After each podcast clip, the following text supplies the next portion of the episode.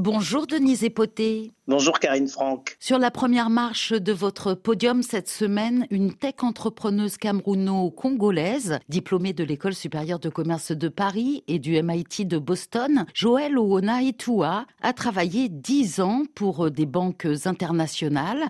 À Freewell Health, la plateforme qu'elle a lancée il y a cinq mois, est sélectionnée parmi les 15 startups africaines les plus prometteuses que Google a décidé d'accompagner dans le cadre de son programme Women IT.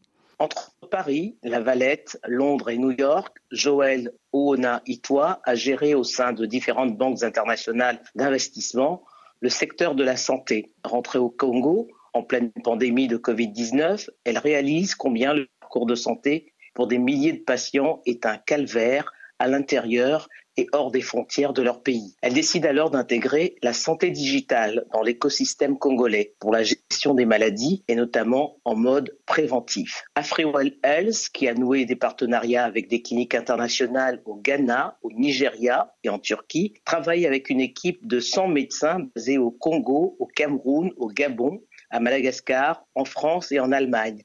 La plateforme propose aux patients des prises de rendez-vous, de la téléconsultation, un historique médical et une évaluation des médecins. Les prises en charge dans les pharmacies et les laboratoires sont des fonctionnalités en cours d'intégration. L'équipe basée à Pointe-Noire et à Brazzaville bénéficie de l'assistance de quatre étudiants de MIT pour le développement de la stratégie internationale. En janvier 2024, la plateforme sera disponible dans les pays francophones d'Afrique centrale et de l'Ouest et vise 500 000 connexions à l'horizon 2028. Un développement qui sera facilité par l'accompagnement durant un an du programme Women IT de Google proposé aux 15 startups africaines les plus prometteuses. Pour finir, vous avez choisi de rendre hommage à une grande dame de la cinématographie africaine, anthropologue et première femme réalisatrice.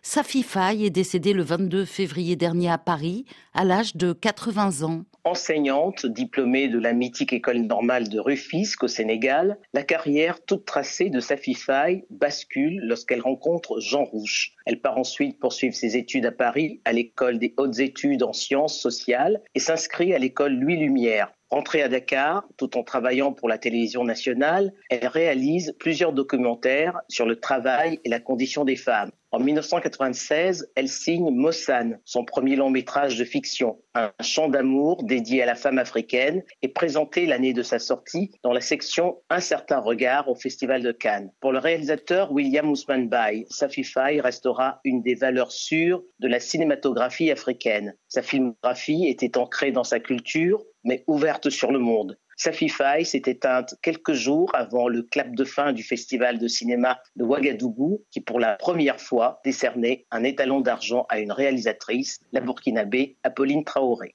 Merci Denise, à la semaine prochaine.